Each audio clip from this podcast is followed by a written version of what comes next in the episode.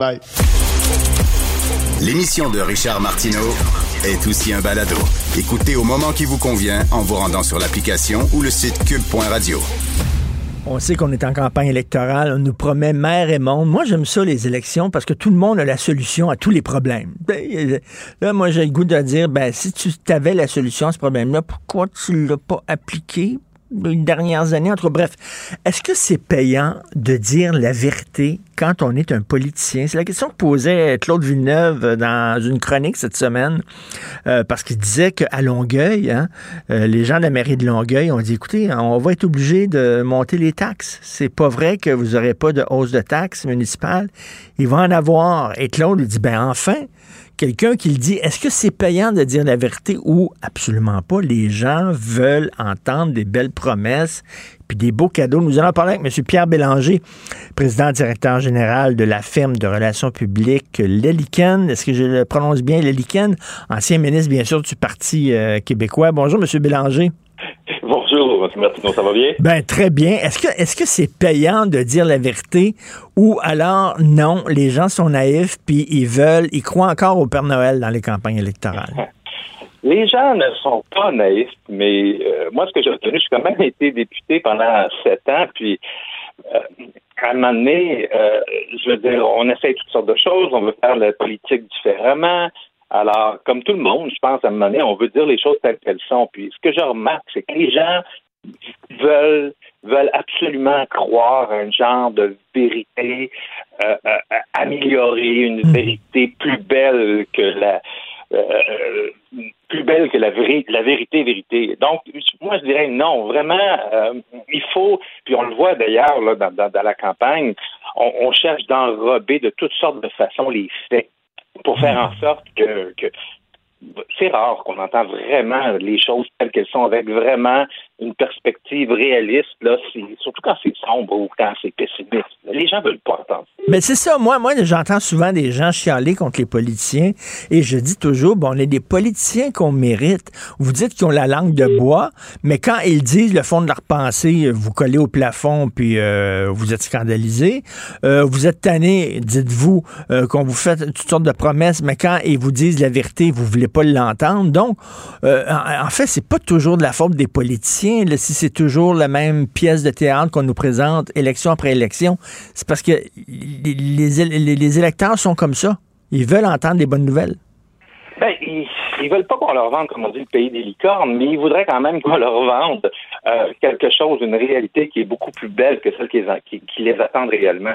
Parce que, surtout dans ce temps de pandémie où on sent, là, les gens, les gens sont au bout, les gens veulent vraiment entendre du positif à tout prix. Alors, euh, quelqu'un qui va vraiment donner l'heure juste avec le moindrement de pessimisme, là, les gens vont rejeter ça, vont, ils n'accepteront pas ça. Alors, écoutez, les politiciens vont se faire élire. Alors, euh, ils adaptent leur message en conséquence. Ben oui, j'avais vu un film euh, américain où euh, c'est un gars qui se lance en politique puis il décide de faire la politique autrement. Ça, je suis plus capable d'entendre ça. Hein. Faire la politique autrement, M. Bélanger. Tout le monde qui se lance en politique. Mélanie Joly avait dit ça. Je vais faire la politique autrement. Elle fait pas de la politique autrement du tout. Mais bref. Alors, le gars décide de dire la vérité aux gens. Il devient une énorme vedette. Tout le monde vote pour lui puis tout ça. Et je regardais ça en disant, ben, c'est une fable. C'est pas comme ça dans, dans la réalité, là. Non, non, non. Puis le problème de Mélanie Jolie, vous savez, j'ai été coprésident de la première campagne de Denis Coderre, puis j'étais frappé à, comme quoi les gens adhéraient à son discours qui était pourtant, quand vous vous souvenez, elle disait pas grand-chose. Ben non. mais elle vendait, elle vendait un genre de rêve. Les gens voulaient tellement accrocher parce qu'on était dans une telle morosité, ils n'étaient pas emballés nécessairement non plus à l'époque par les choix qu'il y avait devant eux. Alors, ils ont, vraiment adhéré à cette espèce de message incolore, inodore. Elle avait écrit un livre qui s'intitulait Changer les règles du jeu, je crois. Oui. Ah, ben, elle n'a pas changé ah les règles du jeu, elle, joue comme toutes les autres. Oui, oui. Et puis, puis, elle avait lancé son livre pour, je pense, quitter la politique municipale pas très, très longtemps après. C'était quand même assez, assez drôle. Et je, je passais à travers son livre, puis euh, quand j'avais fini le livre, je me demandais, bon, euh, Alors j'ai venu une deuxième fois, parce que il y, avait plein de faits, il y avait plein de choses, mais il n'y avait pas grand-chose vraiment autour. Donc, c'était, il y en a qui vont dire que c'était habile parce que euh, l'art de faire de la politique, c'est un peu aussi de, de, de, de, des fois de pas répondre à la question, de la dévier ou, ou tout simplement de la contourner. Puis, mm. puis les, et souvent les gens à la fin de la réponse ils se demandent bon, finalement, est-ce qu'il a répondu à ma question? Pour se rendre compte que ben peut-être non, pas finalement, mais c'était quand même intéressant. et quand on fait des erreurs, là, Yves-François Blanchet qui s'est enfergé euh, sur le troisième lien, là, il a dit qu'on pourrait faire un troisième lien à Québec, le plus gros tunnel au monde de façon écologique. Tout le monde s'est étouffé dans son café en écoutant ça. Euh, la, ministre fédérale euh, de l'égalité des genres qui dit, bon, nos, nos frères, les talibans, etc. Quand on fait une erreur comme ça, qu'est-ce qu'on doit faire? Comment on peut spinner ça? Est-ce qu'on doit s'excuser rapidement? Qu'est-ce qu'on fait? Ben, je pense que M. Blanchet est, très, très, très, très habile, on l'a vu. Alors, dans ce cas-là, je dirais, l'une des meilleures façons de s'en sortir, c'est que j'ai mis une opinion personnelle. Mhm. Euh, et trouver une façon aussi de dire, ben écoutez, c'est peut-être écologique si on empêche les gens de faire du millage euh, inutilement. Mais là, euh, je veux dire, moi, je pense que c'est ça, le moment donné, qui a sorti comme excuse pour le pont. je veux dire, bon, mais si ça empêche quelqu'un de faire une heure de route, ça peut être mais, mais quand, quand il dit, là, quand, quand il dit, M. Bélanger, quand Yves-François Blanchet dit euh, c'était mon opinion personnelle, c'était pas l'opinion de mon parti, les gens se disent ben, c'est parce que tu es chef du Bloc québécois, donc ça veut dire que le chef du Bloc québécois n'est pas en accord avec la position de son propre parti sur un dossier particulier. C'est assez, assez, bizarre, ça. Donc, euh, Yves-François Blanchet qui dit, ben là, c'est pas le chef du parti, c'est l'individu qui parlait, mais on, aimerait, nous, comme électeurs, que le chef du parti et l'individu soient la même et seule personne. Donc, euh, c'est très difficile de se dépatouiller quand on a fait une erreur comme ça, M. Bélanger, puis d'essayer de, de, de, remettre, de remettre le dentifrice dans le tube. Oui, ça c'était c'était une des règles que M. Garon, qui était grand philosophe au Parti québécois, nous avait appris une fois que la pâte à dents est sortie du tube. Là, essayez pas de la remettre dedans. Ça, M. Garon là-dessus. Euh, euh, nous avait donné quelques bonnes leçons de, de, de, de politique. Ben, j'aime bien, j'aime bien que vous rappelez euh, la mémoire de Monsieur de Monsieur Garon. Sans un là, que je dis pas qu'il a fait de la politique autrement, mais comme on dit en bon québécois, il avait pas la langue dans sa poche, lui. Non, non, je peux vous dire, euh, nous, on l'appelait un peu notre Yogi Berra de la politique. Euh, parce qu'à un moment donné, on était en caucus, moi j'étais un jeune député, puis je sortais, puis, puis il nous sortait des trucs. Euh, et, il se permettait aussi de dire dans des, caucus de députés des vérités que personne d'autre n'aurait osé, surtout quand M. Parizeau était encore là. Ben et il le disait d'une façon tellement crue que c'était, c'était le silence. Même M. Parizeau était sans mots. Et, il était candide.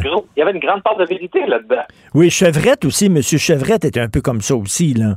Euh, oui. Chevrette qui parlait aussi là, comme un, gars du peuple et tout ça. Là. Euh, euh, donc, mais, mais c'est dire des erreurs comme ça en, campagne électorale, ça doit spinner fort en maudit après ça dans, dans, dans les rangs du parti pour essayer de faire oublier ça. Parce que maintenant, avec euh, premièrement, euh, les, réseaux d'information 24 heures sur 24, 7 jours par semaine, ils ont besoin de nouvelles. Il faut nourrir la bête, il faut nourrir le monstre. Puis c'est tout le temps les mêmes nouvelles qui reviennent. Avec les, médias sociaux et tout ça, ça roule 24 heures sur 24, 7 jours par semaine. Une gaffe, une simple gaffe peut durer 3-4 jours. Là c'est quand on va dire le politicien fait sa gaffe, la réaction de son équipe. Parce qu'on le sait immédiatement. Quand on dit une niaiserie, et là, à un moment donné, on est tout fiers, on revient à notre gang, puis là, notre gang nous regarde et on voit dans leur visage, il n'y a même pas besoin de nous dire on a dit une gaffe. et là, c'est de voir vraiment tout le monde se mettre au travail pour réparer la gaffe, trouver une vérité alternative, trouver une avenue, comment on va pouvoir expliquer ça? C'est vraiment, ça c'est vraiment, je vous avoue, là, c'est vraiment, là, quand ça vous arrive, là, c'est vraiment quelque chose qui est très, très, très, très paniquant. Mais il faut réagir rapidement. Regardez dans le cas de la ministre fédérale, nos, frères les talibans, euh, Justin Trudeau n'a pas réagi. Euh, ça, ça paraît mal. Il faut tout de suite le prendre la balle au bon en disant elle a fait une gaffe, tout ça, c'est pas la position du Parti libéral, c'est pas la position du gouvernement, boum. Il faut pas laisser traîner ça. Tout ce qui traîne se salit. Absolument, mais je suis, je, suis étonné de voir à quel point, quand même, M. Trudeau est excessivement, en tout cas, bien entouré, et je veux dire, du monde autour de lui. Peux pas comprendre qu'il n'y a pas des gens qui lèvent les drapeaux très rapidement pour dire, écoutez, vous devez réagir à ça. Normalement, il y a du, soit qu'il n'écoute pas les gens autour de lui, ou soit qu'il y a il y a des gens qui ne voient pas ce genre de choses-là.